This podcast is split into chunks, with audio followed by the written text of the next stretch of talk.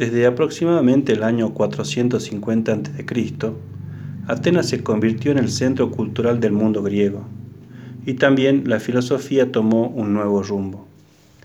Los filósofos de la naturaleza fueron ante todo investigadores de la naturaleza. Por ello ocupan también un importante lugar en la historia de la ciencia. En Atenas el interés comenzó a centrarse en el ser humano y en el lugar de éste en la sociedad.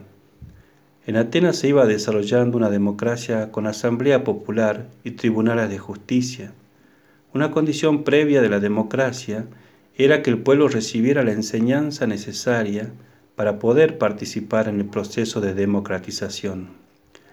También en nuestros días sabemos que una joven democracia requiere que el pueblo reciba una enseñanza buena.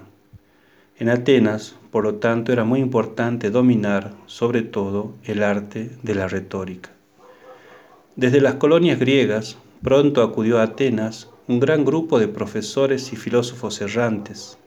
Estos se llamaban a sí mismos sofistas. La palabra sofista significa persona sabia o hábil. En Atenas, los sofistas vivían de enseñar a los ciudadanos. Los sofistas tenían un importante rasgo en común con los filósofos de la naturaleza, el adoptar una postura crítica ante los mitos tradicionales. Pero al mismo tiempo, los sofistas rechazaron lo que entendían como especulaciones filosóficas inútiles. Opinaban que aunque quizás existiera una respuesta a las preguntas filosóficas, los seres humanos no serían capaces de encontrar respuestas seguras a los misterios de la naturaleza y del universo. Ese punto de vista se llama escepticismo en filosofía. Pero aunque no seamos capaces de encontrar la respuesta a todos los enigmas de la naturaleza, sabemos que somos seres humanos obligados a convivir en sociedad. Los sofistas optaron por interesarse por el ser humano y por su lugar en la sociedad.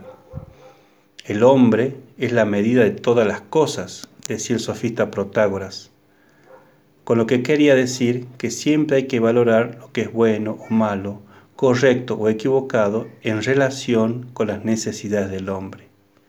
Cuando le preguntaron si creía en los dioses griegos, contestó que el asunto es complicado y la vida humana es breve, a lo que, como él, no saben pronunciarse con seguridad sobre la pregunta de si existe un dios, los llamamos agnósticos. Los sofistas viajaron mucho por el mundo, y habían visto muchos regímenes distintos. Podían variar mucho de un lugar a otro, las costumbres y las leyes de los estados. De ese modo, los sofistas crearon un debate en Atenas sobre qué era lo que estaba determinado por la naturaleza y qué creado por la sociedad.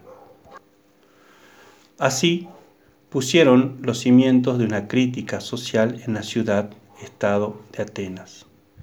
Señalaron, por ejemplo, que expresiones tales como pudor natural no siempre concordaban con la realidad, porque si es natural tener pudor, tiene que ser algo innato. Pero ¿es innato o es un sentimiento creado por la sociedad? A una persona que ha viajado por el mundo, la respuesta le resulta fácil.